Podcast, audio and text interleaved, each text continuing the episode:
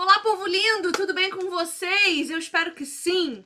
Hoje eu vim te fazer uma pergunta. Você sabe o que que Jesus está dizendo?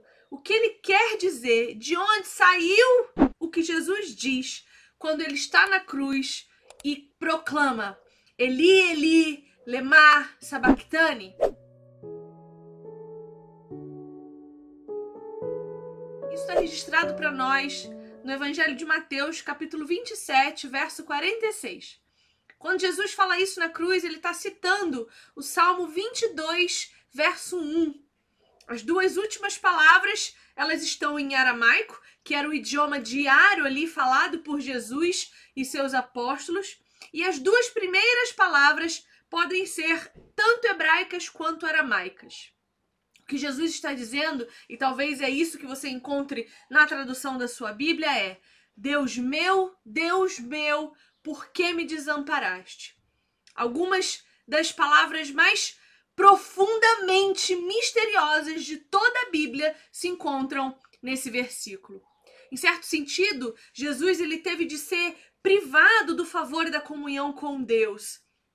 O seu pai que estava com ele desde a eternidade, que tinha comunhão com ele desde sempre, agora é separado dele, porque ele estava carregando os pecados do seu povo e, consequentemente, suportando a ira de Deus no nosso lugar.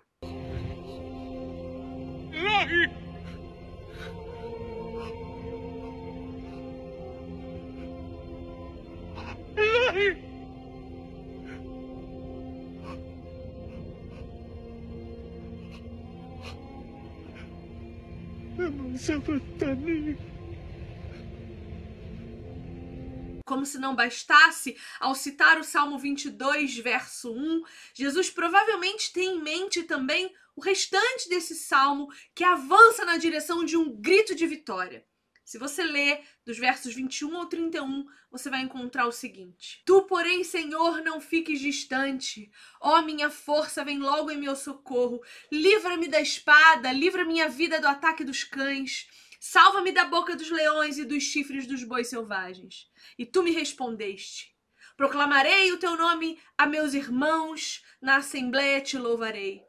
Louvem-no vocês que temem o Senhor. Glorifiquem-no todos vocês, descendentes de Jacó. Tremam dele, todos vocês, descendentes de Israel. Pois não menosprezou, nem repudiou o sofrimento do aflito. Não escondeu dele o rosto, mas ouviu o seu grito de socorro. De ti vem o tema do meu louvor na grande assembleia. Na presença dos que te temem, cumprirei os meus votos. Os pobres comerão até ficarem satisfeitos. Aqueles que buscam o Senhor o louvarão. Que vocês tenham vida longa. Todos os confins da terra se lembrarão e se voltarão para o Senhor, e todas as famílias das nações se prostrarão diante dele, pois do Senhor é o reino. Ele governa as nações. Todos os ricos da terra se banquetearão e o adorarão.